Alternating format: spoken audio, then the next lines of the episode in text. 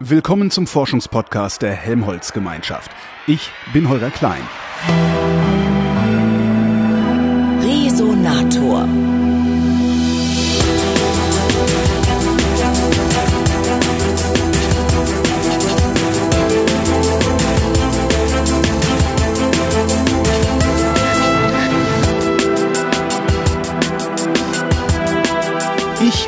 Nach Teltow gefahren. Da sitze ich im Institut für Biomaterialforschung, dem Leiter dieses Instituts gegenüber. Sein Name ist Andreas Ländlein und das Ganze gehört zum Helmholtz-Zentrum Geesthacht. Hallo, Herr Ländlein. Hallo, Herr Klein. Warum fahre ich nach Teltow, um das Helmholtz-Zentrum Geesthacht zu besuchen? Teltow ist eine Brücke zwischen Berlin und Brandenburg. Mhm. Wir sind hier an einem historischen Industriestandort. Hier wurde an Zellulo Zellulose geforscht, insbesondere im Hinblick um Zellulosefasern mhm. herzustellen. Dann hat sich dieser Standort weiterentwickelt in ein Forschungsinstitut der Akademie der Wissenschaften.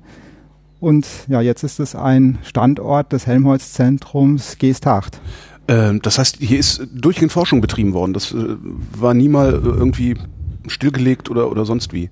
Hier ist durch die ganze Zeit lang Forschung erfolgt, seit den 1920er Jahren, mhm. als die Vereinigten Glanzstoffwerke hier einen Forschungsstandort eröffnet haben. Interessanterweise ein Industrieforschungsinstitut, das einen damals schon sehr fortschrittlichen Ansatz verfolgt hat, nämlich Grundlagenforschung in Physik und Chemie, in den Materialien zu verbinden mit Anwendungen. Das heißt, Anwendungen und äh, Herausforderungen, die wir aus den Anwendungen äh, sehen, als Motivation zu nehmen, die nächste Generation von Forschungsideen zu entwickeln. Macht die Industrie sowas heute auch noch?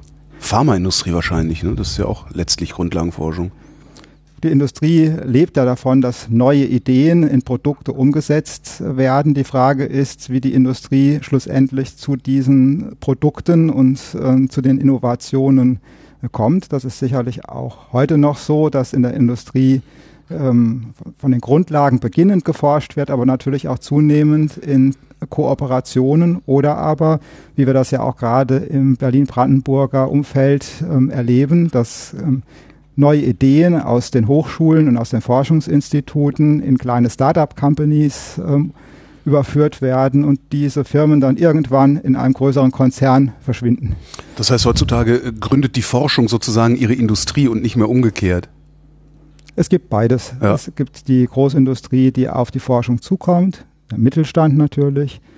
Ähm, es gibt Kooperationen mit Start-up-Firmen, ja, und es gibt eine Menge Wissenschaftler, die ihre ja, Gründermentalität entdecken und diesen, diese Umsetzung der Forschungsergebnisse selbstständig voranbringen. Was beforschen Sie denn aktuell? Wir beschäftigen uns grundsätzlich mit Kunststoffen, also, also Plastik. Röhrchen mit Löchern drin. Beispielsweise. Und wir versuchen eben diesen Materialien besondere Fähigkeiten beizubringen, sie zu trainieren, sie zu programmieren. Beispielsweise beschäftigen wir uns mit sogenannten Formgedächtnispolymeren. Das sind Kunststoffe. Das ist das Zeug, was, wenn man es kalt macht, dann springt es wieder zurück in seine Ausgangsform oder so ähnlich, ne? Oder umgekehrt, wenn man es aufheizt. Wie macht das das? Wie machen Sie das? Na, im Prinzip ähm, kann das jeder Haushaltsgummi, äh, wenn man ein Haushaltsgummi ähm, deformiert, dann lässt er sich wunderbar ähm, ja, verbiegen und oder strecken. Wenn man dann die äußere Kraft wegnimmt und den Gummi loslässt, dann schnellt er ja wieder zurück in seine ja. ursprüngliche Form. Nun und wenn ich ehrlich bin, habe ich noch nie verstanden, warum das Ding das tut. Das ist ein interessantes physikalisches äh, Phänomen. Also wenn wir uns sozusagen das mal auf der molekularen Ebene betrachten wollen, dann sind das im Prinzip Fäden. Mhm. Diese äh, Fäden sind an ihren Enden jeweils aufgehängt in einem Gerüst. Mhm. Und ähm, wenn man so einen Faden, einen Einzel betrachtet, man würde den Faden jetzt im Prinzip seine, ähm, ja, eigenständig seine Form annehmen lassen, dann würde das ein Knäuel ergeben. Der will sich aufrollen. Der will sich aufräumen. Er okay. will einen Zustand haben größter Unordnung. Okay. Nun, wenn wir den Gummi deformieren, dann werden die beiden Enden äh, dieses Fadens auseinander bewegt mhm. und aus unserem Knäuel wird eine orientiertere Struktur. Mhm. Damit verringern wir den Zustand der Unordnung. Das heißt, innerhalb des Systems gibt es einen Willen, wieder in die ursprüngliche Unordnung zurückzukommen. Das heißt, wenn wir bei dem Gummi sozusagen den nicht mehr deformieren, dann geht er wieder in seine keulartige Struktur zurück auf der molekularen Ebene. Das heißt, ein ungedehnter Gummi hat eine höhere Entropie. Genau. Das ist der Fachbegriff Ja. für, für die, äh, den Ordnungszustand, oder Unordnung vielmehr. Unordnungszustand. Entropie ist das, was passiert, wenn man das Zimmer nicht aufräumt. Ne? Genau. Arbeiten Sie denn hier auch noch an Gummibändern? Nee. Nein, ich habe das Beispiel gebracht, denn wenn man zum Beispiel einen Luftballon aufpustet und diesen Luftballon, wenn er aufgepustet ähm, ist, in Flüssigstickstoff eintaucht, Mhm. Dann wird seine Temperatur sehr stark abgesenkt und zwar unterhalb eines Temperaturbereiches, wo sich diese Ketten innerhalb des ähm, Luftballonmaterials noch bewegen können. Mhm. Die frieren sozusagen in ihrer Beweglichkeit ein, die verglasen. Ja. Wenn man dann die Luft aus dem Luftballon herauslassen möchte, dann bewegt sich aber die Hülle gar nicht so sehr. Das heißt, wir haben die ähm, aufgepustete Form des Luftballons eingefroren. Und die Luft da drin, friert die auch? Die Luft da drin, ähm, also Flüssigstickstoff, ähm, also die Luft hat ja einen großen Anteil an Stickstoff. Und wenn wir Flüssigstickstoff drumherum bringen, dann haben wir ja den verflüssigsten Stickstoff, das heißt es Im Luftballon, dann haben wir ein bisschen Flüssigkeit in der eventuell, Okay. Jetzt möchte ich das gerne. nicht. Okay. Jetzt möchte ich das gerne nutzen. Also ich möchte jetzt gerne diesen äh, steifen Luftballon benutzen, wozu auch immer, äh, als, als Behälter sagen wir naja, was passiert ist, dass der Luftballon, sobald man ihn aus dem äh, Flüssigstickstoff herausnimmt, ja nur kurze Zeit diese niedrige Temperatur ähm, erhält. Das heißt, wenn er sich aufwärmt, dann schnellt er zurück in seine ursprüngliche Form. Aber wir haben jetzt temporär, also für einen befristeten Zeitraum, diese Form des aufgepusteten Luftballons fixieren können. Und für Aber die ich möchte diesen Anwendung, Luftballon ja gerne die ganze Zeit so fixiert haben. Kann man das? naja, das ist jetzt Da eine ich auch- Frage des Temperaturbereiches. Könnte ich mir auch eigentlich eine Flasche kaufen, ist wahrscheinlich unaufwendiger. Ne? Also Sie sprechen jetzt über die An über den Anwendung, das das Produkt, was daran Ja, genau. ähm, hängt. Ich spreche jetzt erstmal über den Temperaturbereich, über Okay. den, also wenn wir etwas damit anfangen wollen im täglichen Leben, dann wäre es natürlich sinnvoll, wenn die Temperatur, bei der diese temporäre Form sich destabilisi destabilisiert, höher ist als die Raumtemperatur. Das heißt, das, was ähm, bei sehr, sehr niedrigen Temperaturen beim Luftballon passiert, das hätten wir doch gerne äh, bei einer Temperatur, die beispielsweise bei 30, 35, 40 Grad Celsius ist. Und das ist das, was wir hier im Institut äh, bewerkstelligen. Wir, werden, wir stellen solche Materialien her, wir synthetisieren die, bauen die aus den chemischen Grundbaustoffen so zusammen, dass sie einen thermischen Übergang, also eine Beweglichkeitsänderung auf der molekularen Ebene in bestimmten Temperaturbereichen vollziehen. Das heißt, letztendlich wäre der Luftballon, den ich tagtäglich benutzen würde, also dieser Luftballon, den nennt man Plastikflasche. Ähm, eine Plastikflasche könnte man auch mit Weil solch da einem muss ich halt Effekt viel Hitze draufgeben, bis das Ding anfängt. Nee, Ja. die schmilzt dann, ne? Ist wieder ein anderes. Ja, also wenn Sie eine Plastikflasche vorsichtig mit einem Föhn aufheizen würden, und das wäre ein Föhn, der höhere Temperaturen äh, erzeugen würde, dann würde man sehen, dass diese Flasche zunächst etwas zusammenschrumpft mhm. und das Material, aus dem die Flasche hergestellt ist, würde erst bei viel höheren Temperaturen aufschmelzen. Und dieses erste Zusammenschrumpfen, das wäre auch so Das ein Formgedächtniseffekt. Ah, okay. Aber Sie können Formgedächtnismaterialien auch im Baumarkt äh, kaufen. Das ist gar nichts Besonderes. Schrumpfschläuche beispielsweise. Schrumpfschlauch, den ich auf mein Kabel mache. Genau. Oder wenn man am Flughafen diese ähm, Maschinen sieht, mit denen Koffer eingewickelt werden in eine Folie und dann geht zum Schluss jemand mit dem Föhn drumherum und dann zieht sich diese Folie zusammen. Das wird auch heute im Cargo-Bereich eingesetzt, wenn Paletten ähm, auf, wenn Pakete auf Paletten aufgestapelt werden, dann kommt so eine Schrumpffolie drumherum und dann stabilisiert sich das. Wenn Sie an solchen Materialien forschen, also äh, Sie sagen, Sie, Sie synthetisieren die. Wie genau machen Sie das? Schmeißen Sie einfach irgendwas zusammen, machen es heiß und gucken, was passiert? Nee. Nein, also diese Formgedächtnismaterialien sind ähnlich strukturiert auf der molekularen Ebene in einer Architektur wie gummiartige Materialien. Wir brauchen diese flexiblen Kettensegmente, die, da, die ermöglichen, dass ein Material bei hohen Temperaturen deformiert werden kann und dass es sich bei niedrigeren Temperaturen an der Stelle verfestigt. Darüber hinaus brauchen wir eine zweite Komponente, die generell die Form des Formkörpers jederzeit ähm, er, erhält, nämlich die permanente Form. Also der Luftballon hat ja als permanente Form diese kleinere und nicht aufgepustete Form, in der mhm. wir den mhm. Luftballon auch kaufen und die muss ja auch irgendwie in dem Material ähm, vermerkt sein oder dort verankert sein. Und dafür braucht man eine zweite Komponente, das sind so die sogenannten Netzpunkte. Das können chemische Bindungen sein, die diese Kettensegmente untereinander verbinden oder aber physikalische Wechselwirkungen, an denen mehrere Ketten durch physikalische Wechselwirkungen miteinander verbunden sind. Physikalische Wechselwirkung heißt ineinander verhakt sozusagen ineinander verhakt. Das ist ein schönes Bild. Das kann man übrigens auch ganz wunderbar wieder an den Fäden erklären. Nehmen wir mal an, wir haben zwei Wollfäden und mhm. nicht nur einen und wir mixen jetzt diese zwei Wollfäden und dann wollen wir die auseinanderziehen. Das heißt, wir fassen an einem Ende von einem Wollfaden und an einem anderen Ende des anderen Wollfadens an und dann ziehen wir kräftig. Da haben wir einen Knoten. Genau. und solche molekularen Knoten, die gibt es in der Tat. Das heißt, wenn man Materialien hat, deren molekulare Ketten furchtbar lang sind, das ist beispielsweise bei Naturkautschuk ähm, der Fall, dann verhakeln die sich so. Und wenn man Naturkautschuk äh, schnell deformieren möchte, dann hat er auch diese, durch diese Verhakungen einen ja gummiartigen Rückstell, ähm, Effekt, wo im Prinzip diese Form, die das, der nicht vernetzte Kautschuk hatte, ähm, gemerkt wird. Für unsere Materialien reichen diese Verschlaufungen aber nicht aus. Wir brauchen da stärkere physikalische Wechselwirkungen. Denn wenn wir diese zwei Enden des Wollfadens ganz langsam auseinanderziehen würden und würden dem und dabei Faden noch so ein bisschen rütteln. Doch, dann, ja. Genau, dass die Dynamik erhalten bleibt. Dann würden sich diese beiden Fäden schon voneinander ja. lösen lassen. Das, und wir können ja in der Technologie uns nicht auf kinetische Effekte verlassen, es sei denn, es ist Teil des Plans. Ja, aber wie machen Sie das denn dann? Also bauen Sie dann da noch extra Haken ein? Also Materialien Sie haben merken, beispielsweise. Ich bin auf einer sehr plastischen Ebene. Ich bin nur Medienwissenschaftler, darum ist das. Bleiben wir bei den Wollfäden. Ja. Ähm.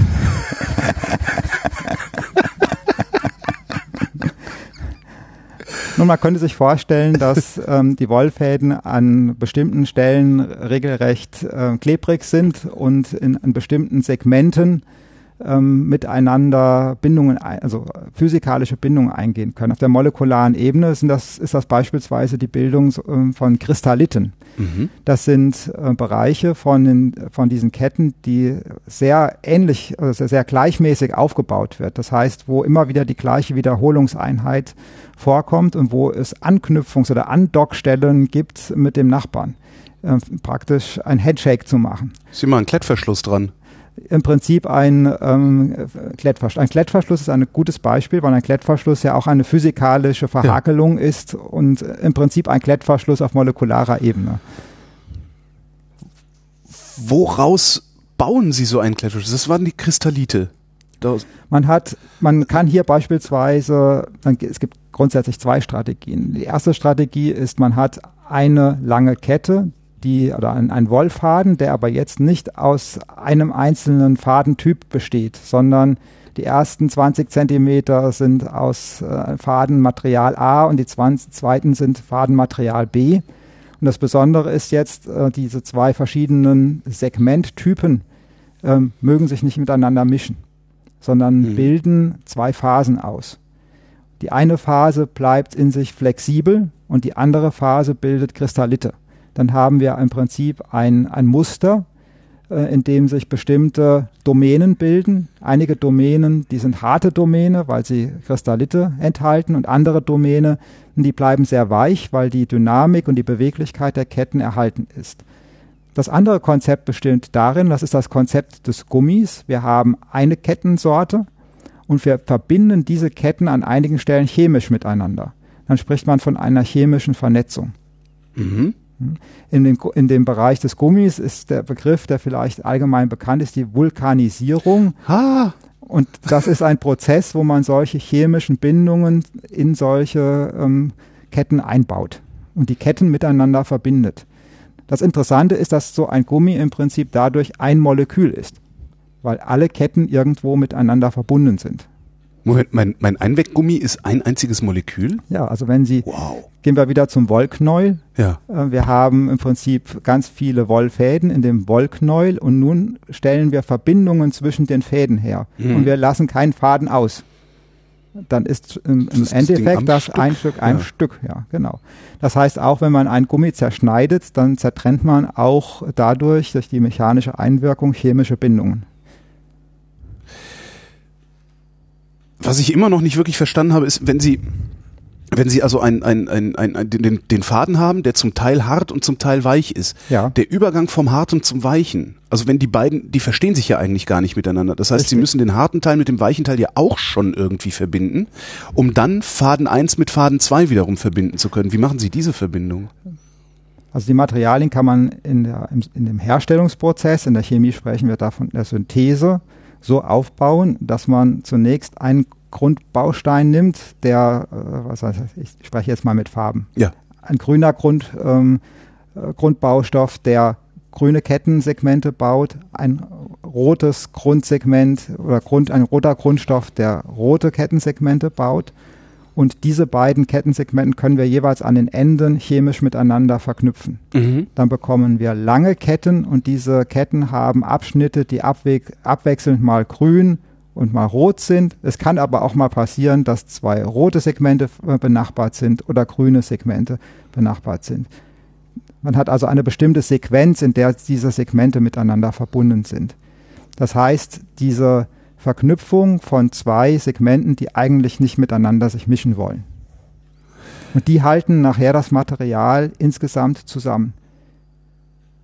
Man muss sich jetzt vorstellen, es kommen mehrere solche Wollketten Ja. zusammen, die diese unterschiedlichen Segmente haben, dann fangen die an, sich zu, zu sortieren. Mhm. Das heißt, die grünen Kettensegmente bilden einzelne Domänen Mhm. und die roten bilden einzelne Domänen. In den grünen werden jetzt unsere Kristallite gebildet, das heißt, diese werden sich verfestigen. Ja. Und die roten bleiben nach wie vor dynamisch Mhm. ähm, beweglich. Beides ist natürlich wieder eine Frage der Temperatur. Einem Kristall ist immer eine Schmelztemperatur zugeordnet. Das heißt, wenn ich das Material oberhalb dieser Schmelztemperatur aufheize, dann schmilzt es auf und wir gehen von diesem festen Zustand wieder in einen beweglichen Zustand. Aber was passiert dann mit dem anderen Teil? Also was passiert dann mit der anderen Domäne? Der andere Teil hat ja schon eine hohe Flexibilität. Das heißt, dessen Beweglichkeit wird einfach leicht erhöht, okay. aber wir haben dort keinen thermischen Übergang. okay. Für den zweiten Bereich, wenn wir jetzt ähm, an ein Formgedächtnispolymer denken, da kommt jetzt der entscheidende äh, Punkt, müssen wir es hinbekommen, einen thermischen Übergang in dem Bereich, der anwendungsrelevant ist, zu finden. Also ein Anwendungsgebiet, mit dem wir uns ja intensiv beschäftigen, sind medizinische Mhm. Anwendungen. Und da gibt es zwei Temperaturen, die immer wieder von Interesse sind. Lass mich ran. 37 Grad Celsius? Jawohl. Körpertemperatur? Und Raumtemperatur. Und Raumtemperatur. Aber Raumtemperatur ist ja nur variabel. Natürlich. Das heißt, Sie müssen ja äh, einen ganzen Bereich. Aber ich, eine Frage habe ich noch zu, zu dem, zu dem äh, mehr, eher theoretischen Teil. Ja. Ähm, wie ist denn Ihr Output? Also kann, muss, kann ich mir das so vorstellen, dass Sie äh, jeden Tag ähm, drei neue flexible Wollfäden erfinden? Oder wie ist das? Oder kommen Sie tatsächlich von der Anwendungsseite her und sagen, nee, ich möchte gerne so ein, ein, ein Membranröhrchen haben äh, und gucke jetzt mal. Na, Das ist ja eine ganz grundsätzliche Frage, woher bekommt der Forscher seine Inspiration? Wie Ja. entstehen Ideen? Ideen können auf ganz unterschiedliche Art und Weise zustande kommen. Es gibt kein Rezept dafür. Mhm. Auf der einen Seite kann man sich über Anwendungen Gedanken machen und äh, sich fragen, was braucht man denn so im tägli- täglichen Leben? Was würde unsere Lebensqualität erhöhen? Ähm, da würden wir irgendwelche Anforderungen definieren und überlegen, wie lösen wir das? Das sind die Problemlöser.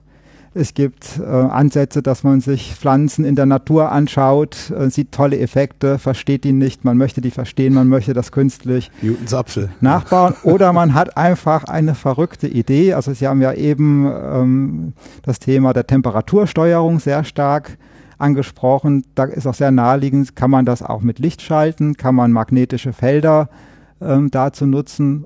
Und wir haben eben über eine Bewegung gesprochen, von A nach B kann man eigentlich mehrere Formänderungen nacheinander schalten. Mhm. Kann man hin und her schalten, kann man künstliche Muskeln bauen, Mhm. entstehen dadurch Roboter, können Transformers realisiert werden, Morphing Structures, Flugzeuge, die ihre Form verändern, die eine Form haben, mit der sie optimal starten können und die dann, wenn sie ähm, eine entsprechende Höhe erreicht haben, eine ganz andere Form haben, damit sie energieeffizient äh, fliegen können.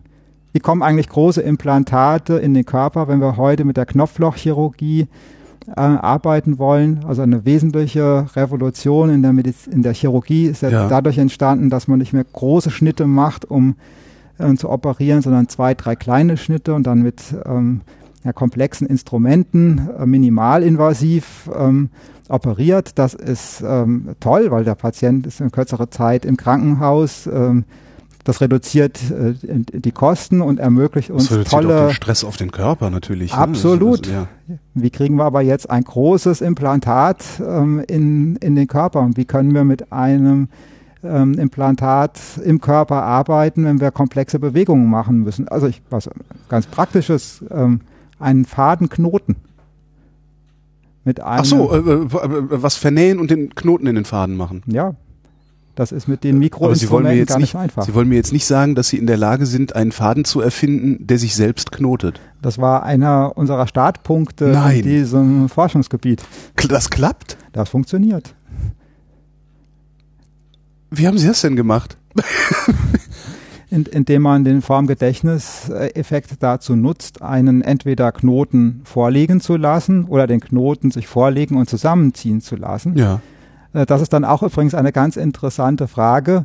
Äh, Was ist technisch machbar und was wirk wird wirklich gebraucht? Ja. Ähm, Im Falle des Zusammennähens eines ähm, chirurgischen Fadens geht es meistens darum, eine Wunde zu verschließen. Ja. Und um eine Wunde so zu verschließen, dass die Wundheilung optimal unterstützt wird, braucht man einen gewissen mechanischen Druck auf dieser, Ja. ähm, na, auf dieser Wunde. Aber der Druck darf auch nicht zu hoch sein. Also wenn man zu stark zusammenzieht, dann wird die Durchblutung verschlechtert und es heilt nicht gut. Wenn man zu locker näht, dann generieren wir etwas, was äh, unschön aussieht und auch unpraktisch ist, nämlich Narbengewebe. mhm. Chirurgen lernen das und spüren es mit den Fingerspitzen, welchen Druck man dort ansetzen muss. Nur wenn man das mal genau nachmisst, wie genau die Fingerspitzen funktionieren und dazu gibt es entsprechende Messungen, sieht man, dass das mehr eine gewisse statistische Verteilung ist. Also es ist mehr Kunst als Handwerk, meinen Sie? Ähm, Erfa Erfahrung. Erfahrung, gut. Nun kann man natürlich als Ingenieur rangehen und sagen, naja, das kann man doch bestimmt sehr genau einstellen und Ja, ein mach ich Material, dem Faden Material mit das einem bringen. 15er Knoten, mit einem 18er Knoten, wie so, ja. Genau. Und äh, genau das ähm, haben wir technisch bereitgestellt. Und es braucht an der Stelle natürlich eine Menge Überzeugungskraft, solch einer Technik dann zu vertrauen und dass dort entsprechend ähm, genau diese mechanischen Kräfte aufgebaut werden, die dann auch optimal funktionieren, sodass man auf der einen Seite neue Technologien zeigen muss, das Vertrauen schaffen muss und Schritt für Schritt dann ähm, solche Materialien auch ähm, ja, in die äh, klinische Forschung einbringen kann.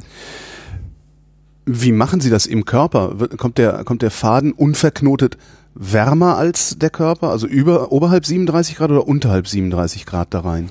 Also gibt es verschiedene ähm, Möglichkeiten, je nachdem, was man äh, dort bewirken möchte. Also in einem Ansatz beispielsweise, den wir verfolgen, ist es sehr wichtig, dass ähm, das Nahtmaterial zunächst sehr fest zusammengezogen ist, das heißt eine Dichtigkeit der Wunde gegeben ist. Danach heilt die Wunde, es entsteht auch neues Gewebe, das heißt der Faden muss elastischer werden. Hier nutzt man die Körpertemperatur und einen sehr langsamen Formveränderungseffekt, sodass ein erst sehr festes Material elastischer wird. Also Sie können das tatsächlich dann auch über, über Tage und Wochen strecken, genau. Wow. Also man kann dabei beispielsweise auch den Effekt nutzen, nicht nur, dass die Körpertemperatur sich ändert, sondern dass auch die Wasseraufnahme in ein Material ähm, Wirkungen in diesem Effekt ähm, erzielt.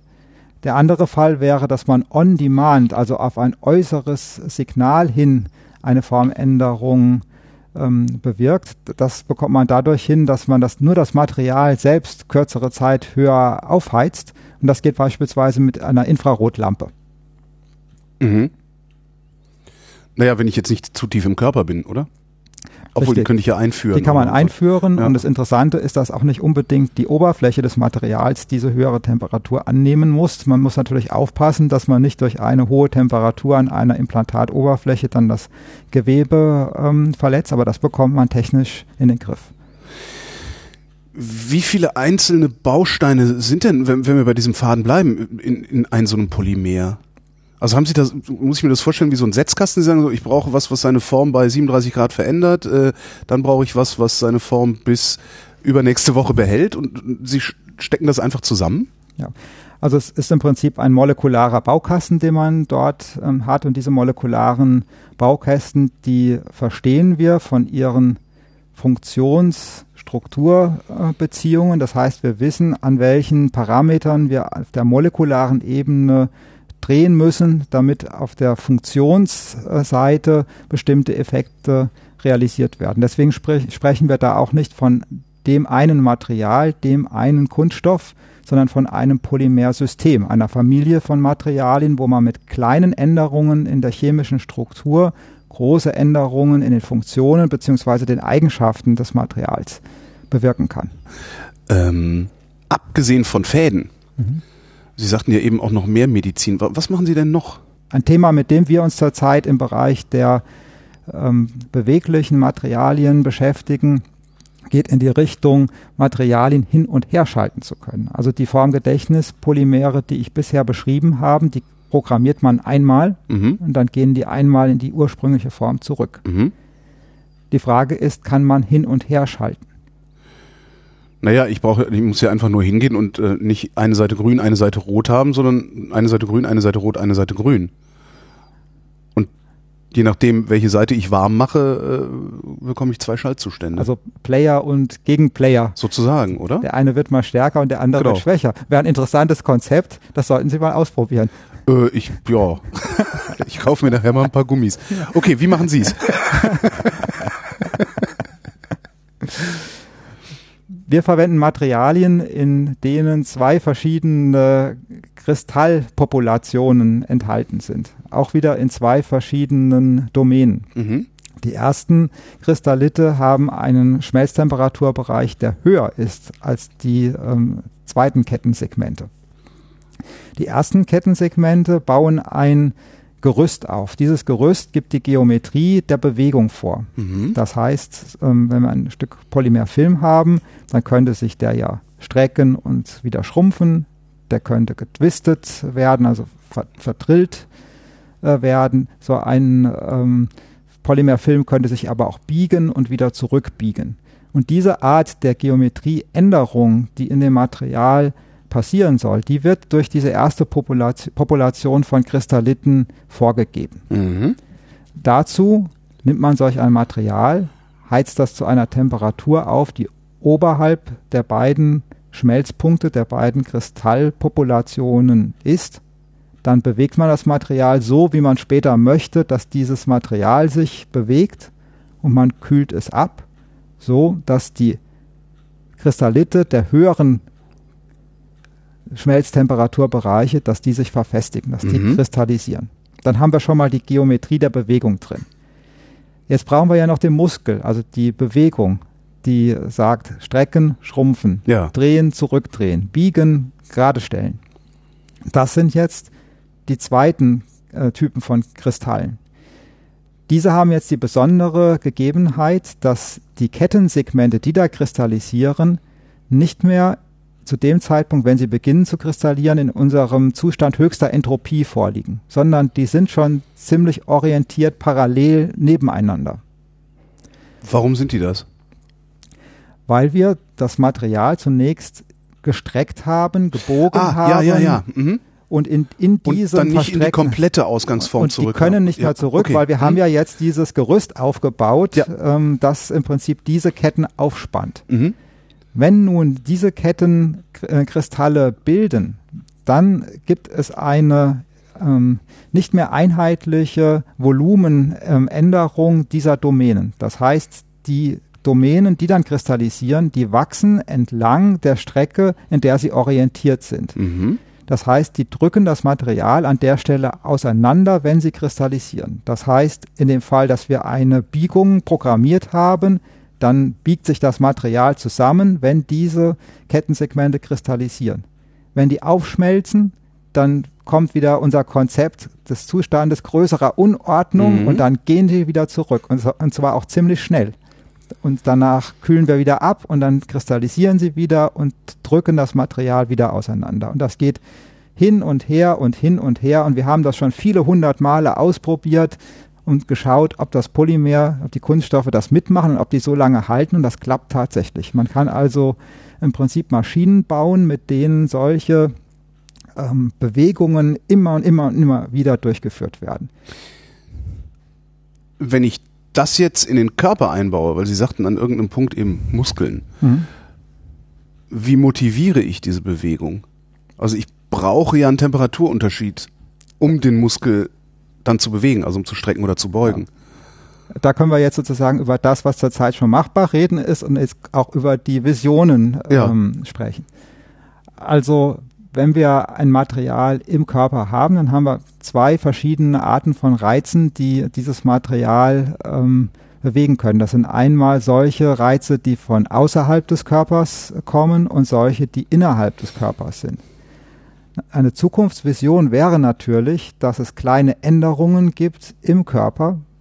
Das kann schon mal passieren, dass ähm, der pH-Wert, also der Säurecharakter oder Basencharakter ähm, der physiologischen Umgebung um, so ein, um ein Implantat sich ändert und dass man möchte, dass das Implantat darauf ähm, reagiert. Äh, Es kann sein, dass bestimmte Enzyme plötzlich da sind, die aktiv werden und wir möchten, dass ein Material daraufhin reagieren kann. Aber das ist ja alles ziemlich langsam.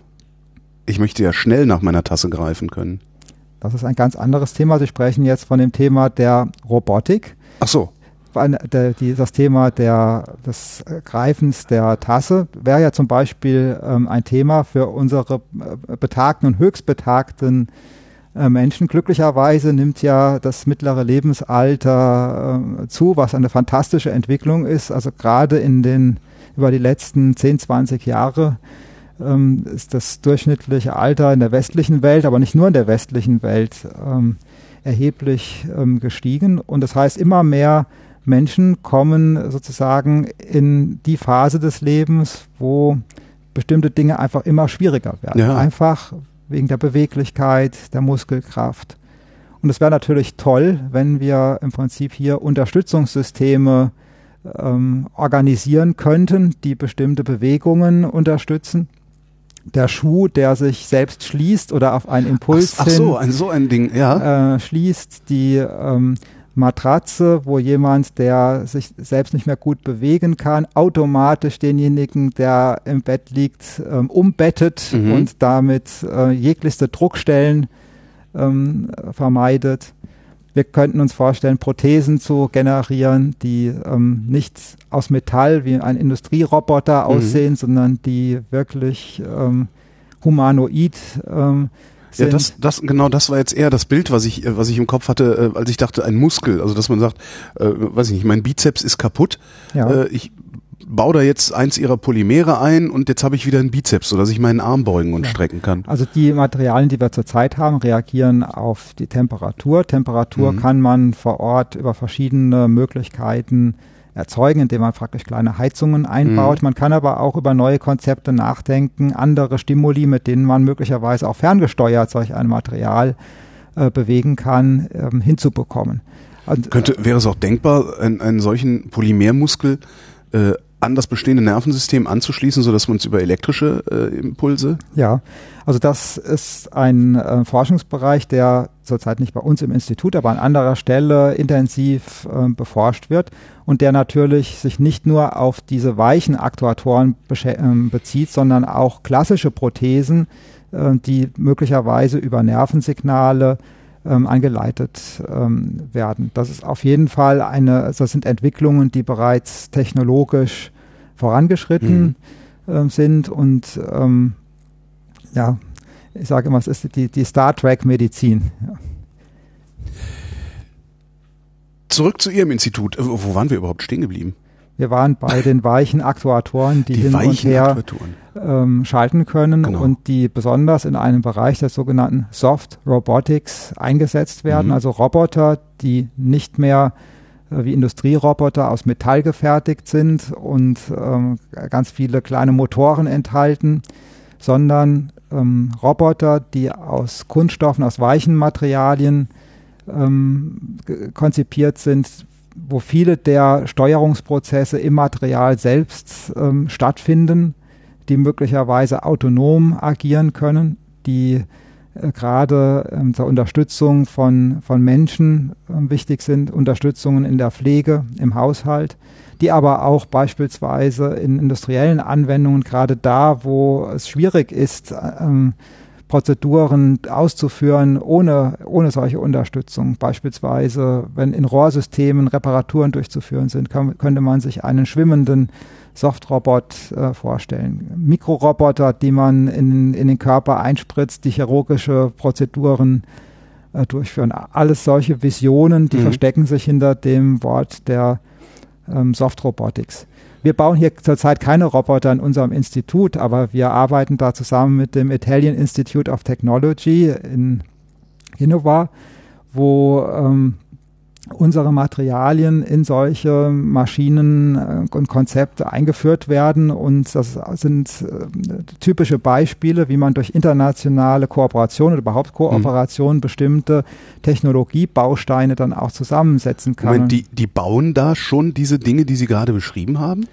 Die Arbeiten sind noch sind am, am Beginn, aber das ist ähm, unser, unser gemeinsamer Wunsch, diese, diese Aktuatormaterialien in solchen Soft-Robot-Systemen ähm, einsetzen zu können und damit auch eine nächste Generation solcher Roboter zu generieren. Wenn ich, wenn ich mein, mein Gummiband oder äh, oft genug hin auseinanderziehe und wieder zusammenschnurren lasse oder meinen Luftballon oft genug aufpumpe, leiert der irgendwann aus.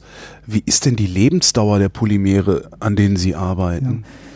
Also wie also oft kann ich meinen Muskel beugen und strecken? Kunststoffe, insbesondere wenn sie der Natur ausgesetzt sind, haben eine begrenzte Lebensdauer.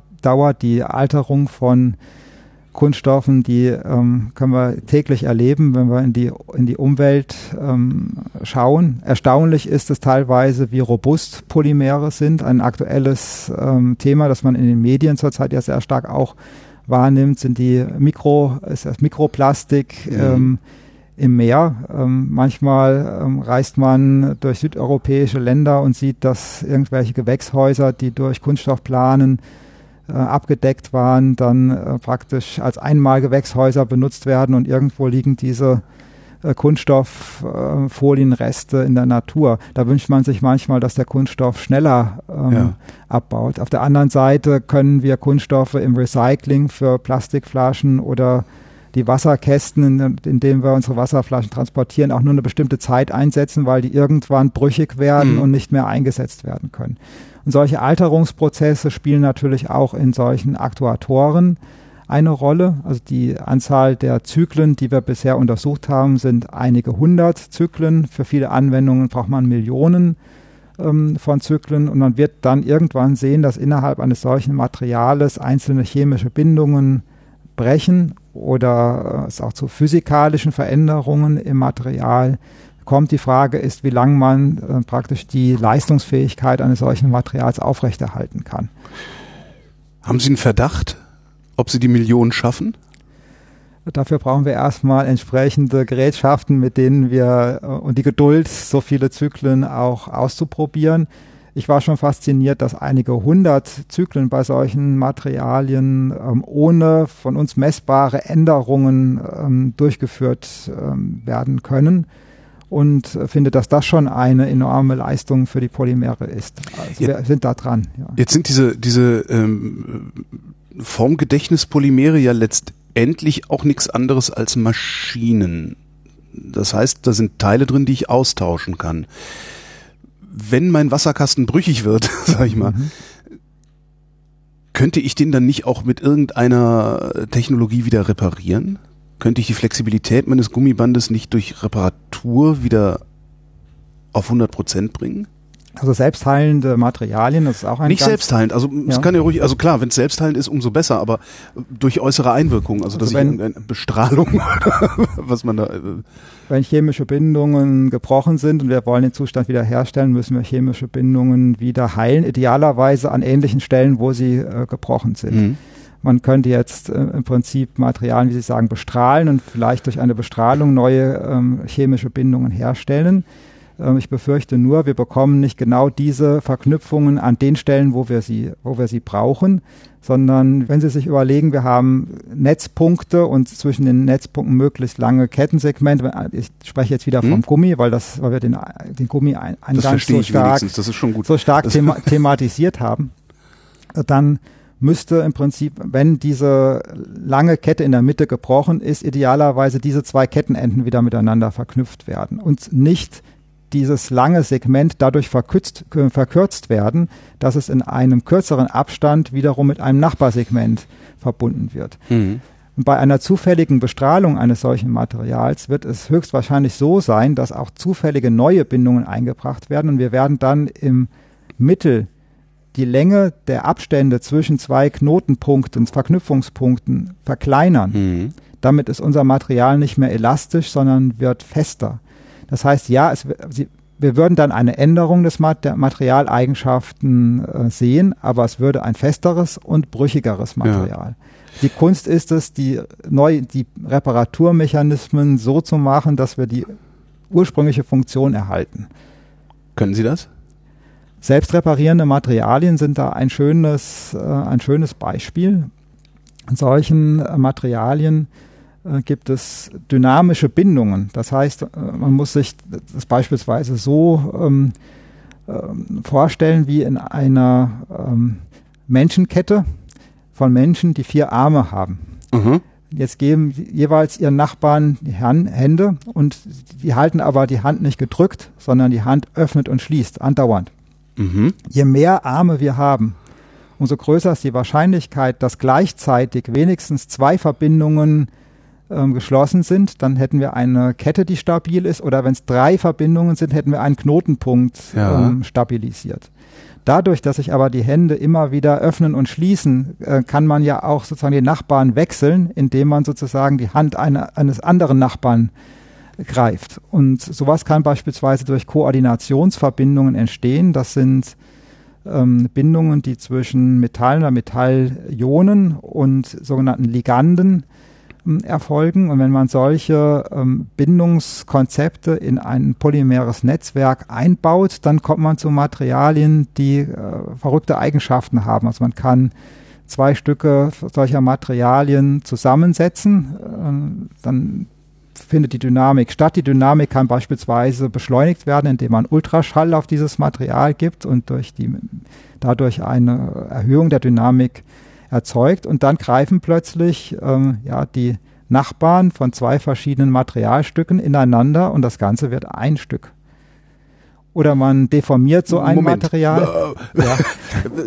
Vor meinem geistigen Auge jetzt. Also ich habe da ein Stück Holz und ein Stück Plastik stehen und die, also als, als in, in, ein Polymer, das eine ist ein Polymer 1, Polymer 2. Äh, ich setze die nebeneinander, hau da Ultraschall drauf und auf einmal verschmelzen die tatsächlich, als hätte ich Plastikholz Gut, jetzt, sozusagen. ja, jetzt haben Sie erstmal zwei ganz unterschiedliche Materialien zusammengebracht. Damit würde das so nicht funktionieren, sondern wir brauchen natürlich zwei Materialien, wo dann praktisch diese Bindungstypen auch miteinander passen. Idealerweise nehmen wir den einfachen Fall, es ist zweimal das, der gleiche Materialtyp. Ja. Aber wenn wir das so aufbauen, wir haben diese dynamischen Bindungen und wir würden diese zwei Werkstücke zusammendrücken und würden da Ultraschall anwenden, dann ähm, würden die zusammenbleiben, wir würden die verbinden. Und wenn, sobald ich den Ultraschall abschalte, bleiben die verbunden. Die bleiben verbunden. Weil wir haben den Ultraschall dazu verwendet, dass die sozusagen verschiedenen Nachbarn die Hände wechseln und ja. damit sind neue Verbindungen entstanden und zwar zwischen diesen beiden. Und damit bleibt das erstmal stabil. Ist denn aber die, die Stabilität dieses Polymers beruht ja dann eigentlich auf Statistik. Also weil die Wahrscheinlichkeit hoch ist, dass man Knotenpunkte bekommt und, und sowas. Ist das Material an sich denn dann stabil genug? Oder sagen wir mal, ist es sicher genug? Das Konzept, das wir zuvor eingangs besprochen haben mit den Blockpolymeren, mhm. Äh, wo es verschiedene Kettensegmente gibt und wo die verschiedenen Kettensegmente sich finden und Domänen bilden und so weiter, da sind wir doch mitten im Bereich der Statistik. Hatte ich mir damals auch schon als Notiz gemacht. also insofern ist das Konzept hier nicht wesentlich anders. Die Frage ist, wie viele äh, praktisch Verknüpfungen werden an der Grenzfläche zwischen den beiden Formkörpern ähm, geschaffen. Mhm. Und wenn das, die beiden Materialien gleich sind, wenn die beiden Materialien an der Stelle zusammenkommen und wenn das Konzept der dynamischen Bindung dort funktioniert, sind das viele. Und damit ist auch eine Stabilität an der Stelle äh, gegeben. Und das ist auch ein Konzept der selbstheilenden ähm, Materialien. Das heißt, äh, wenn dort äh, ein, eine mechanische Beschädigung ähm, geschehen ist, zum Beispiel ein Schnitt, mhm. man bringt die beiden Schnittkanten wieder zusammen Ultraschall, und, und drauf. Ultraschall drauf, dann ist das wieder geheilt. Es ist nicht hundertprozentig äh, geheilt, das muss man an der Stelle auch sagen, denn in dem System, das ich eben geschrieben habe, was wir ja auch realisiert haben, haben wir ein polymeres Netzwerk und innerhalb dieses äh, polymeren Netzwerks sind äh, diese dynamischen Bindungen. Und wenn man einschneidet, wird auch ein Teil des polymeren Netzwerkes, in dem diese Koordinierungsbindungen eingebunden sind, auch ähm, beschädigt. Mhm. das kann das heißt, man an der ich Stelle auf einmal nicht, nicht mehr vier Arme, sondern nur noch drei Arme. Also ein, ein gewisser Verlust ja. ist dabei. Gibt es da schon eine Anwendung für?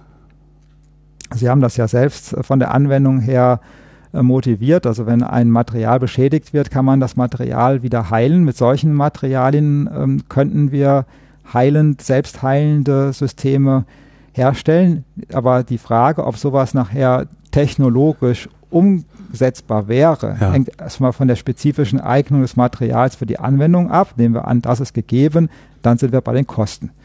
Und äh, da muss man einfach feststellen, dass die ja, ähm, Polyolefine, also die äh, in großen Mengen hergestellten auf, äh, aus Erd, auf Erdölquellen, äh, Ausgangsstoffen basierenden Kunststoffe nach wie vor extrem kostengünstig sind und es deswegen bei den Massenprodukten enorm schwierig ist, ähm, solche Konzepte einzubringen. Deswegen ist es ja auch so spannend, in diese, bei diesen Fragestellungen anzusetzen, wo wenig Material zum Einsatz kommt, wo das Material aber eine Schlüsselbedeutung hat.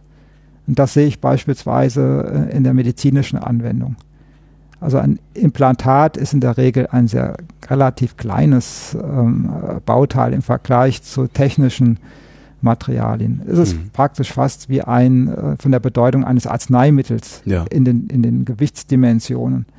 Ähm, auf der anderen Seite ist es aber entscheidend, um eine bestimmte Prozedur ähm, durchzuführen. Und wenn man mit Materialien Dinge erreichen kann, die sonst nicht möglich sind, dann ist auch die Bereitschaft, so etwas in der Anwendung äh, anzuwenden, groß. Und vor allen Dingen sich das auch was, was kosten zu lassen.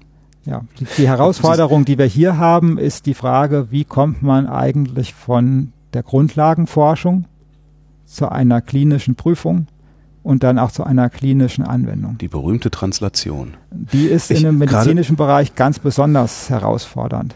Habe ich Sie eben richtig verstanden? Äh, Ihre Kunststoffe basieren nicht auf Erdöl? Teils, teils. Teils, also zum, okay. Zum Teil arbeiten wir äh, mit Materialien, die sagen wir, in der konventionellen synthetischen Chemie hergestellt sind.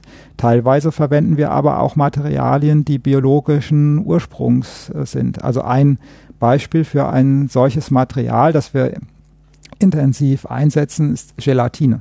Mhm. Ähm, Gelatine ähm, entsteht durch einen Teilabbau eines äh, anderen Biopolymers, des Kollagens mhm.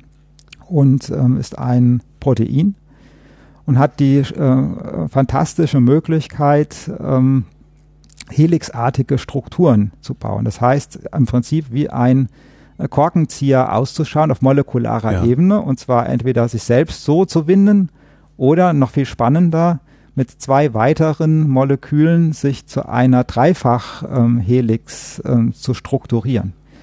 Das ist ein. Äh, auch wieder äh, Gelatinemolekülen oder Molekülen anderer äh, Stoffe?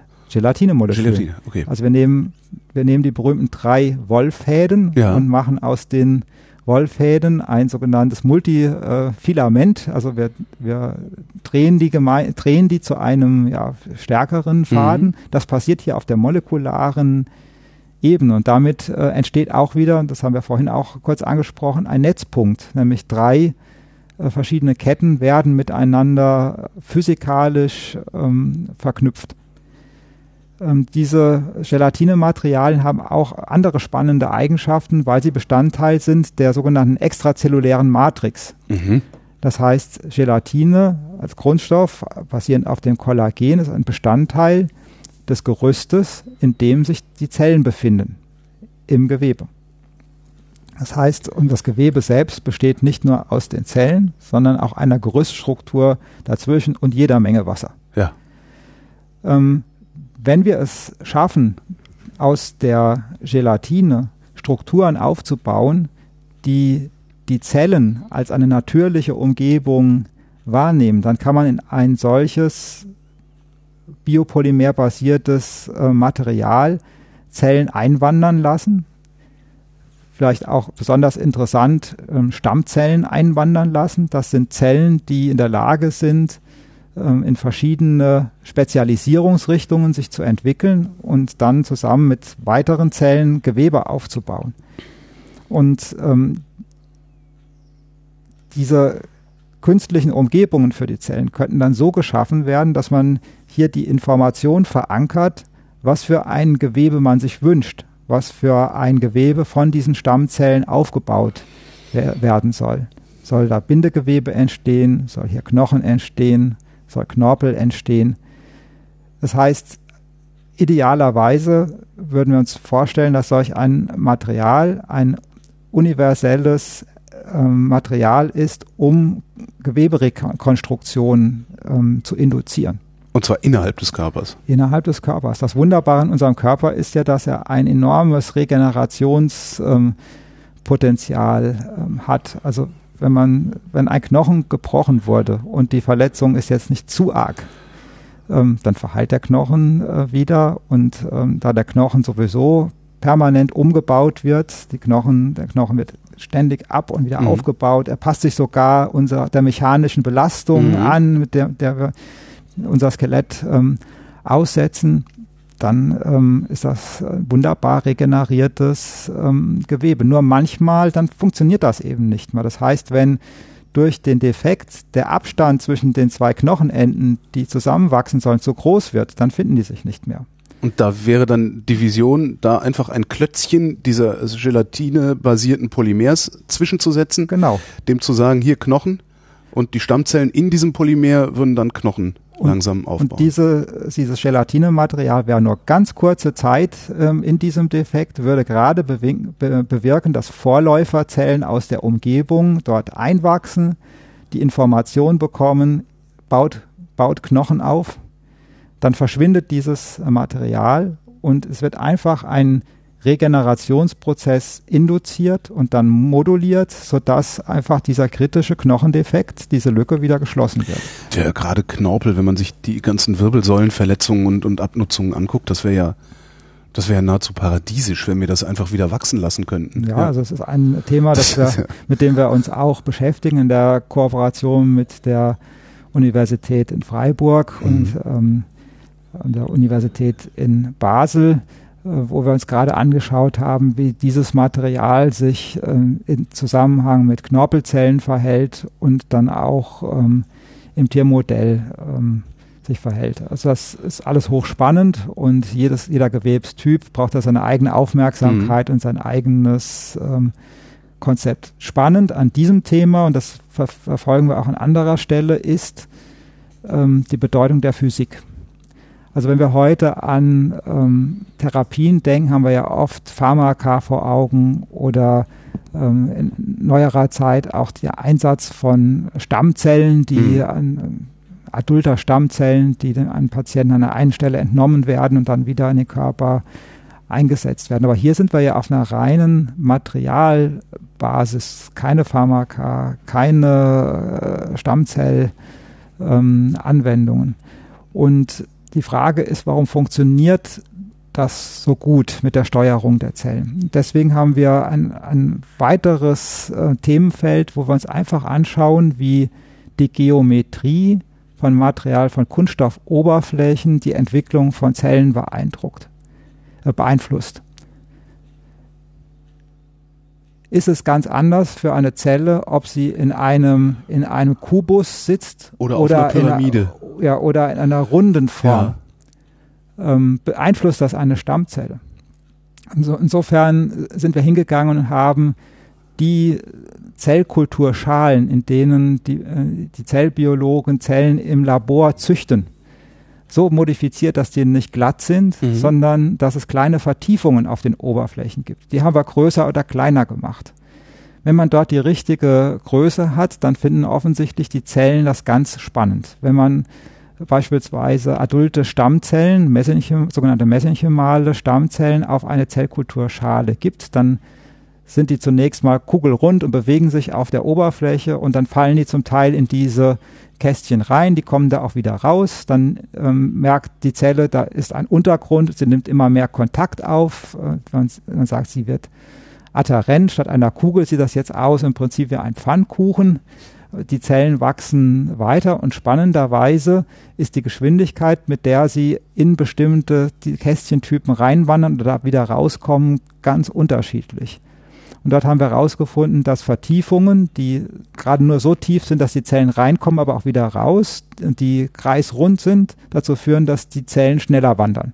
Als eckige Kästchen, wo die, dieses, diese Beschleunigung nicht geschieht. Oder wenn eine Zelle in solch einem eckigen Kästchen drin steht, dann nimmt sie Kontakt auf mit, äh, mit der Umgebung und zwar vor allen Dingen in den Ecken des, äh, der, der Kästchen und nicht mit allen Stellen gleichermaßen. Dadurch, dass sie dann nur mit bestimmten Stellen Kontakt aufnimmt, nämlich mit den Ecken, kommt es zu einer Orientierung des internen Zellgerüstes. Das heißt, die äußere Spannung wird praktisch nach innen übertragen und das führt dazu, dass diese Zellen bevorzugt zu Knochenzellen differenzieren. Sie können Sie können durch den Wohnort der Zelle der Zelle sagen, was sie werden soll? Ja, ist das nicht beeindruckend, dass allein durch die Physik die Zelle ihr Verhalten so verändert. Kein Chemiecocktail, sondern schlicht und einfach die, ähm, die Form. Und das, das geht noch einfacher. In einem nächsten Schritt haben wir nicht mehr solche Kästchen gebaut, weil solche Kästchen in der Natur zu finden, wäre ja untypisch. Ja, aber sondern, die können Sie ja, in Ihre, die können Sie ja in Ihre Gelatine äh, beispielsweise, einbauen. ja, oder Implantatoberflächen kann man ja. entsprechend ausstatten. Aber in der Natur ist es ja doch relativ selten, dass wir praktisch ein so ein ingenieurartiges Kästchen haben, Kästchen haben sondern da haben wir Magnetfelder, so, sondern wir haben eine gewisse Statistik. Sie haben ja vorhin schon mal das Thema Statistik ja. angesprochen. Wir haben eine gewisse statistische Verteilung. Das heißt äh, wir haben dann, sind von diesen Kästchen etwas weggekommen und haben angefangen, ähm, die Rauigkeiten von Oberflächen statistisch zu verändern. Und siehe da, wenn man ähm, bestimmte, bestimmte Biegungen auf den Oberflächen hat, dann merken die Zellen das und ändern ihr Verhalten. Sie merken zum Beispiel, dass die Biegung äh, da ist und fangen plötzlich an, Substanzen freizusetzen, die dazu führen, dass mehr Blutgefäße wachsen. Und das passiert nur, wenn eine bestimmte Biegung da ist. Das finde find ich hochspannend und es ist für uns ein ganz, ganz interessantes Thema, dann herauszufinden, warum ist das so? Ähm, warum passiert das? Und ähm, das führt dazu, dass man eben ein besseres mechanistisches Verständnis bekommt, wie die Zelle die Umgebung wahrnimmt, welche Mechanismen in der Zellen ausgelöst wird. Und wenn man das wiederum ähm, das er dann nicht vollständig verstehen, aber wenn man die Grundprinzipien verstanden hat, dann kann man das in Anwendungen umsetzen. Und Anwendungen dort heißt, was bedeutet das für die nächste Generation unserer Implantatmaterialien? Haben Sie es auch schon mal mit Magnetfeldern versucht?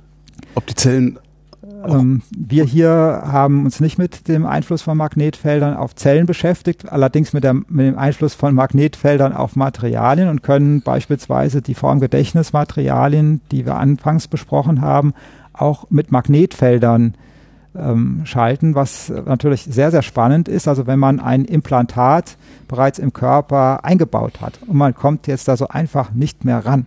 Aber man möchte dann an dem Implantat nochmal was ändern. Also ich komme nochmal zurück zu dem Nahtmaterial. Ja. Äh, wir stellen fest, das Nahtmaterial muss nachgezogen werden. Also da ist irgendeine Wunde, da muss nochmal was getan werden. Wäre doch wunderbar, wenn man einfach ein Magnetfeld von außen zuschaltet und in dem Augenblick geht der Knoten ein bisschen mehr zu, die Schlaufe mhm. wird enger. Oder äh, ein Implantat wird eingebaut und es wird festgestellt, es muss ein Medikament ähm, freigesetzt werden. Beispielsweise ein blutverdünnendes Medikament, damit ähm, die Thrombusbildung, eine beginnende Thrombusbildung äh, äh, ähm, gestoppt werden kann.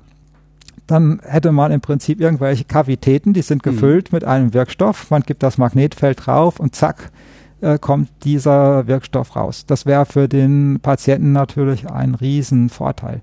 Das Schöne ist, dass man diese Magnetfeldtechnologien in der Klinik kennt. Es gibt, es wird ja einerseits im diagnostischen mhm. Bereich eingesetzt, aber es wird auch in der sogenannten ähm, Wärmetherapie eingesetzt. Das heißt, es gibt kleine magnetische Partikel, die man heute in der Tumorbehandlung einsetzt. Diese Partikel verteilen sich im Tumor, werden dann einem alternierenden Magnetfeld ähm, ausgesetzt, die heizen sich auf und verbrennen im Prinzip die Tumorzellen in der, in der Umgebung. Und diese Technologien existieren, das kann jetzt einfach zur Anwendung kommen bei unseren neuen Materialien. Wobei einfach ist gut. Das bezieht sich auf das, die Theolo technologische Lösbarkeit. Äh, Sie hatten vorhin schon das Thema der translationalen Forschung mhm. angesprochen. Mhm. Das heißt, wie lange ist der Weg von der Grundlagenforschung zum Produkt. Da gibt es tausende grundlagenwissenschaftlicher Publikationen zu neuen Biomaterialien und potenziellen Anwendungen, aber nur wenige von denen kommen in der Klinik an. Warum ist das so? Das ist sicherlich auch eine Kostenfrage. Ne? Also irgendwann guckt ein Kaufmann drauf und wenn der es sich vorstellen kann, wird es gemacht und wenn er es sich nicht vorstellen kann, wird es nicht gemacht. Also einmal ist die Sicherheit natürlich das Allerwichtigste. Sicherheit, okay. Die Sicherheit. Also wenn wir eine neue ein neues Implantat verwenden wollen, dann müssen wir sicher sein. Das heißt, so gut es irgend geht, dass äh, dieses Implantat keinen Schaden verursacht. Klar, woher wollen Sie wissen, dass die eckige, das eckige Förmchen für die Zelle nicht dazu führt, dass sie auch jetzt, jetzt auch noch anfängt, irgendwie äh, ihren Zelltod zu ignorieren? Und die Funktion, die man sich verspricht, die muss ja auch äh, irgendwo nachweisbar sein. Das heißt, zwei Punkte, die Sicherheit und die Funktion. Und um diese beiden Sachen nachzuweisen, ähm, gilt es, den gesamten Weg, der dafür vorgesehen ist, ähm, zu verfolgen. Und das ist in dem Fall die Medizinprodukteverordnung, mhm. die auf europäischer Ebene gerade im letzten Jahr mal überarbeitet und erneuert ähm, wurde. Und ähm, das bedeutet zum einen, dass wir, wenn wir unsere Implantate herstellen, die Stoffe das sehr genau dokumentieren müssen in einem sogenannten Qualitätsmanagementsystem. Wir dokumentieren natürlich schon sehr gut in der Forschung, aber hier ist der Dokumentationsaufwand, ein, also das System, in dem man arbeitet, etwas anderes. Ähm, wir müssen danach eine chemische und biologische ähm, ähm, Charakterisierung oder Evaluation des Materials und des Implantates vornehmen, auch unter diesem hohen Dokumentations ähm, Standard und dann schlussendlich in präklinischen Studien die Funktion nachweisen. Und wenn man das alles hat, dann kann man den Weg beschreiten, in eine klinische Studie einzusteigen. Und da dieser Weg. Erstmal, da müssen Sie dann noch erstmal die Leute finden, denen ein Stück Knochen fehlt, wo sie ihr Gelatinepäckchen einsetzen können. Ne? Auf der einen Seite müssen, muss eine Sicherheit der Informations- und Datenlage sein, dass man überhaupt darüber nachdenken kann, diesen Schritt zu gehen. Dann muss es die Planung einer klinischen Studie geben, die dann auch entsprechend in den verschiedenen Gremien ähm, genehmigt sein muss. Und dann natürlich ist die Frage, äh, Probanden zu gewinnen und dieses, ähm, diese klinische Studie dann auch durchführen zu können. Und dieser Weg ist sehr, sehr lang. Über was für einen Zeitraum? Über was für einen Zeitraum reden wir da? Also ab dem Moment, wo Sie entdeckt haben, dass in der Gelatine oder wo jemand die Idee hatte, dass in der Gelatine ähm, Knochen wachsen könnte, mhm. bis zu dieser präklinischen Studie, die Sie eben erwähnt haben. Ja, also ähm, das kann man nicht generell sagen, sondern es muss von Fall zu Fall äh, betrachtet werden. In unserem Institut hat diese translationale Forschung einen hohen Stellenwert und wir sind zurzeit mit ähm, einem Projekt in der Phase, wo wir die zertifizierte biologische Evaluation äh, durchführen und wir streben die klinische Studie an und die Forschungs-, die Grundlagenforschungsarbeiten haben vor ungefähr zehn Jahren begonnen und die translationale äh, Forschung in einer sehr, sehr, sehr intensiven Phase, äh, würde ich sagen, etwa vor zwei Jahren in diesem Bereich. Zwei, drei Jahren. Und ähm, es ist schwer zu sagen, wo jetzt, wo jetzt genau die Trennlinie ist zwischen der Grundlagenforschung, Klar. welche präklinische Studie ist noch eine Grundlagenforschung, wo sieht man, es geht in die Translation. Also man könnte auch sagen, das Translationsprojekt hat schon etwas früher ein, ja. eingesetzt, das ist durchaus auch äh, vertretbar. Welches Projekt ist denn das, mit dem Sie jetzt in die klinischen Studien gehen wollen? Das haben wir noch nicht bisher äh, veröffentlicht. Ah, okay. Wie lange wird die klinische Studie dauern? Wissen Sie das schon? Also es ist nicht eine klinische Studie, sondern man geht hier äh, auch schrittweise, mhm. äh, schrittweise vor. Das heißt, man hat zunächst sogenannte explorative Studien, wo eine sehr, sehr kleine Anzahl von Probanden und Fällen betrachtet wird, um auch statistische Grundlagen zu setzen. Und dann kommen längere ähm, längere Studien. Also die Studienplanung ist von der von dem Risiko und von der spezifischen Anwendung abhängig. Deswegen kann ich das nicht pauschal Aber jetzt in diesem Fall, über den wir nicht reden, ähm, haben Sie da schon irgendwie einen Ausblick, wie, wie lange die klinische Phase dauert? Also wir, wir nehmen jetzt mal an, das wird mhm. alles erfolgreich. Also ja. alles wird erfolgreich. Irgendwann gibt es ein Produkt oder zumindest die Gewissheit, dass man ein Produkt daraus machen mhm. könnte, ohne dass es Probleme gibt. Ja. Wie lange dauert das dann da? Also für uns im Institut ist der Translationspunkt, auf den wir hinarbeiten, First, First in Human. Das heißt, die erste Testung eines ähm, Implantates mhm. beim Menschen. Mhm. Und ab dem Zeitpunkt ähm, ist das nicht mehr allein die Aufgabe im Aufgabenfeld des Institutes, sondern es geht in den Bereich der kommerziellen ja. Umsetzung, sodass diese klinischen Studien, die dann weiter erforderlich sind, in einem industriellen Umfeld mhm ähm, stattfinden. Aber wenn man sozusagen das intensiv äh, vorantreibt, dann gehe ich davon aus, dass man da zwei bis drei Jahre mit solchen Studien beschäftigt sein wird. Das heißt, ab Grundlage in diesem Fall zwölf bis 15 Jahre, bis wir ein fertiges Produkt im Regal stehen haben könnten. In diesem spezifischen Fall. Wir wollen natürlich die Translation beschleunigen und haben an diesem Weg, den wir jetzt beschritten haben, nicht nur mit dem Projekt, sondern mit, mit dem anderen, natürlich immer wieder überlegt, wie, wo kann es schneller gehen? Mhm. Wo sind die entscheidenden äh, Punkte und haben dabei einige Themengebiete für uns herausgefunden, an denen wir auch in der Forschung intensiv aktiv sind. Beispielsweise, wenn man ein Material herstellt und bevor man es anwenden will, muss es sterilisiert werden. Nur mhm. ein steriles Implantat kann bei Menschen angewandt werden. Sterilisationstechniken gibt es natürlich. Die Frage ist, können die etablierten Techniken auf bestehende Materialien angewandt werden? In der Regel ist das ein Nein. Ja, weil die nämlich mit Hitze und sowas funktionieren. Ne? Genau, und ja. die Materialien ähm, zerstören oder ähm, ja, unbrauchbar machen. An Sterilisationsmethoden zu forschen, ist, sagen wir, kein besonders dankbares Thema, ähm, wenn man damit besonders sichtbare wissenschaftliche Publikationen äh, generieren mhm. möchte. Das mag äh, gelingen, man soll niemals äh, nie sagen, aber sagen wir mal, es ist kein Hotspot der Grundlagenforschung. Es muss aber nun mal gemacht werden. Der andere Punkt ist bei der Produktion einer, auch der Kleinstserienproduktion eines Demonstrators die dann höchstwahrscheinlich im Reinraum stattfinden muss, ähm, wird die Komplexität erhöht mit jedem Verarbeitungsschritt, mhm. den man hat. Das heißt, die Anzahl der Prozesse sollte möglichst klein sein.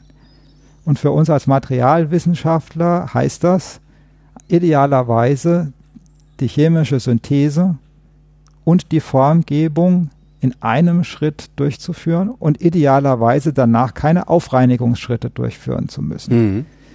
Diese, ähm, diese, dieses Forschungsgebiet beschreiben wir als die, die Integration von Prozessen in einem Schritt etwas herstellen können. Das wiederum ist ein hochspannendes äh, Forschungsgebiet, ähm, weil eben Kinetik, äh, Formgebung, das alles zusammenkommen muss und das, das sind Organisationsprozesse, ähm, Material, ähm, Chemie, das ist äh, unheimlich, unheimlich spannend. Und dann braucht man einfach ähm, das Wissen, wie man auch modular agiert. Das heißt, wie kann man infrastrukturell bestimmte Fragestellungen angehen. Also in der klassischen chemischen Synthese, und so habe ich das auch noch äh, erlebt, als ich als Institutsleiter dieses, dieses Institut, die Leitungsfunktion vor 16 Jahren übernommen habe, dann standen hier große Anlagen für die chemische Synthese mit fünf oder sechs Meter hohen, hohen Installationen. Wenn man dort Synthesen durchgeführt hat mit Polymeren, hat man große Lösungsmittelmengen gebraucht.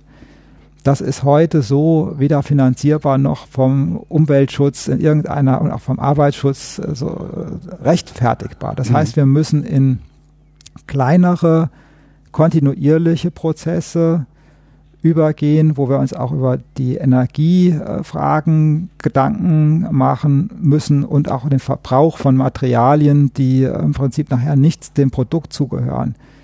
Und, und auch das ist ein Thema, mit dem wir uns in dieser translationalen Forschung intensiv äh, beschäftigen müssen. Das setzt voraus, dass man ein sehr, sehr interdisziplinäres Team hat. Ja. Also wir haben mehr als zehn verschiedene Disziplinen, die in unserem Institut äh, vertreten sind.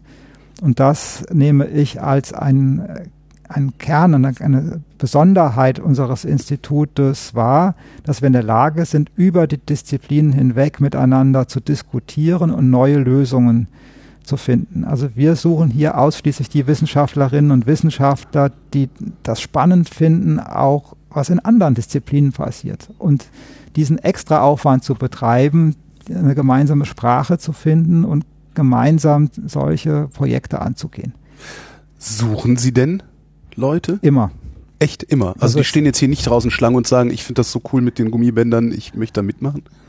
Äh, glücklicherweise gibt es, gibt es solche, die unsere Forschung kennen und das spannend finden und sich initiativ äh, bewerben und wollen hierher äh, kommen. Das ist besonders in den Feldern, wo wir sehr, sehr sichtbar sind in der Forschung.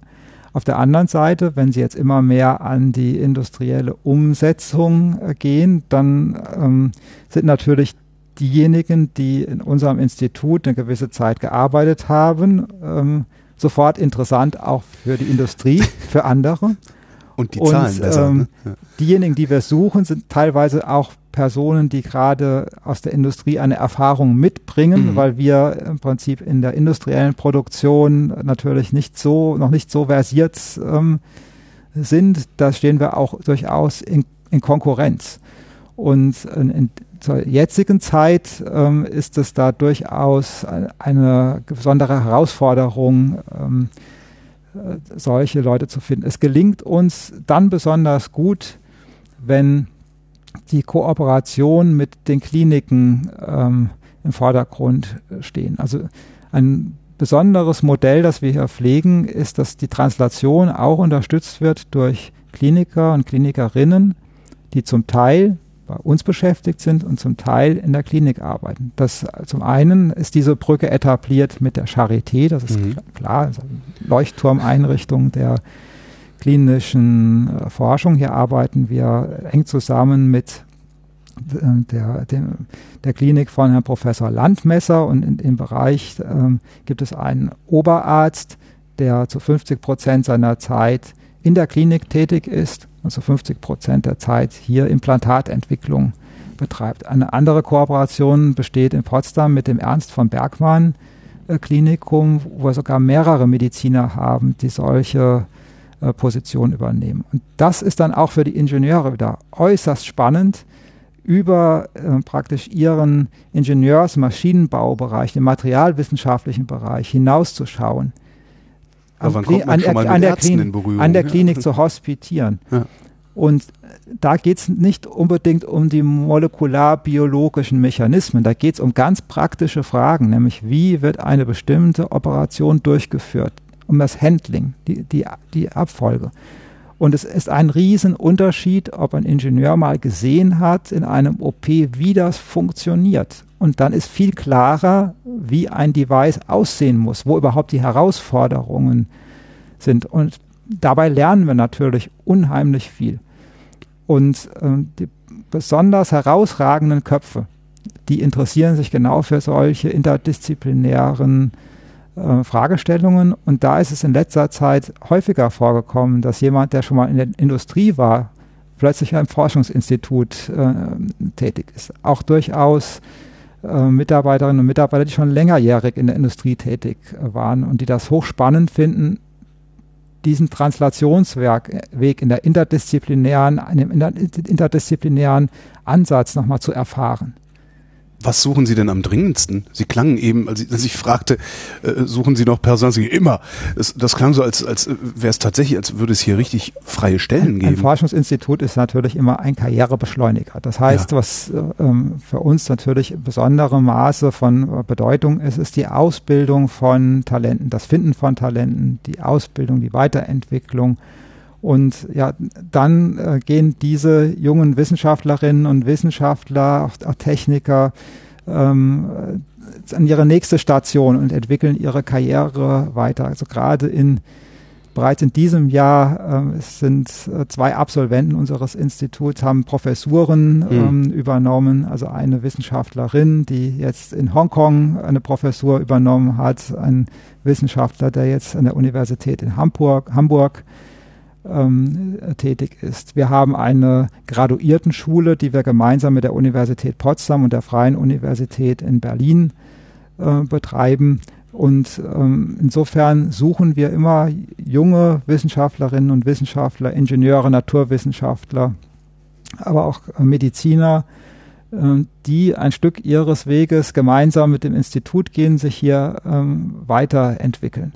Und der andere Bereich, in dem wir suchen, ist natürlich gerade an den Stellen, die wir für die Translation brauchen, Spezialisten des Qualitätsmanagements, der Zulassungs, des Zulassungsprozederes. Ähm, es gibt technische Prozesse, die im Institut für viele, viele Jahre aufrechterhalten erhalten haben. Das heißt, das sind diejenigen, die dafür sorgen, dass auch größere, komplexere Gerätschaften über viele, viele Jahre ähm, professionell hier betrieben werden können. Und natürlich, äh, das dürfen wir nicht vergessen, den administrativen Bereich, also auch die Wissenschaft braucht Unterstützung aus der Administration und äh, auch, auch dort ähm, braucht man, suchen wir immer wieder Menschen, die das Internationale und das Neue äh, besonders und das Dynamische als besonders bereichernd und auch als Herausforderung ähm, annehmen. Und auch dort ist es so, dass diejenigen, die das eine gewisse Zeit gemacht haben, in der Regel so sichtbar werden und sich so qualifiziert haben, dass sie dann auch die nächsten Schritte in ihrer Entwicklung gehen können. Ist das eigentlich gut oder ist das schlecht, dass sie im Grunde wie so ein Durchlauferhitzer sind, also dass sie immer wieder äh, neue Leute kommen, weil es geht ja auch Know-how verloren dadurch. Das, das sind ja nicht, es ist ja nicht so, dass sozusagen es ein ausschließlich ähm, sich immer wieder erneuerndes mhm. ähm, Team ist, sondern es gibt natürlich auch ein, eine Kernmannschaft und das ist auch ganz wichtig.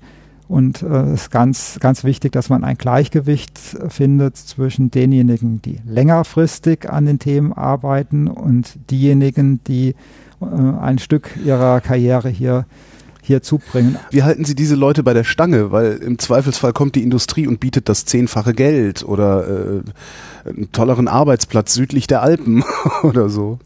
Ja gut, das hängt ja von der sehr stark auch von den Wünschen und der Motivation desjenigen ab, was man mittelfristig äh, machen möchte. Mhm. Nicht, nicht, jeder, der eine Promotion anstrebt, äh, möchte Professor werden, mhm. sondern es ist ja durchaus äh, gegeben, dass äh, man sich auch weiter qualifiziert, um danach in der Industrie tätig zu werden. Das ist ja auch gut so. Wir bilden ja auch für die Industrie aus und dann ist das ja ein, ein glücklicher Fall, dass eine Ausbildung in unserem Institut die Attraktivität so steigert, dass das, äh, dass das Interesse auch der Industrie ähm, da ist. Und in der Wissenschaft ist das durchaus äh, üblich und wünschenswert, dass Wissenschaftlerinnen und Wissenschaftler, die langfristig Verantwortung in der Wissenschaft übernehmen wollen, die selbst Gruppen aufbauen wollen, dass die nicht nur an einem Ort ähm, geprägt werden und ihre Erfahrungen machen, sondern die Wissenschaft lebt ja auch davon, dass man Wissenschaftskultur, Atmosphäre und Themen an verschiedenen Orten ähm, kennenlernt. Das bereichert ähm, sehr stark. Man lernt dabei auch eine Menge von Kolleginnen und Kollegen äh, kennen und wächst so in eine wissenschaftliche Community. Und von daher ist es auch förderlich, wenn man im, im Laufe einer wissenschaftlichen Karriere verschiedene Einrichtungen mhm. ähm, kennenlernt. Ein Punkt, an dem man intensiv arbeiten ähm, muss, ist diese Phase zwischen der Promotion und der Übernahme dann einer Leitungsfunktion, ob das in der Industrie ist, ob das eine Gruppenleitung ist, ob das eine Professur ist. Und das ist diese Zeit, die als Postdocs-Zeit oder als Zeit des, des Status der wissenschaftlichen Mitarbeiterin und des wissenschaftlichen Mitarbeiters geht. Auch diesen Bereich sehen wir als einen weiteren Bereich der, der Personalentwicklung.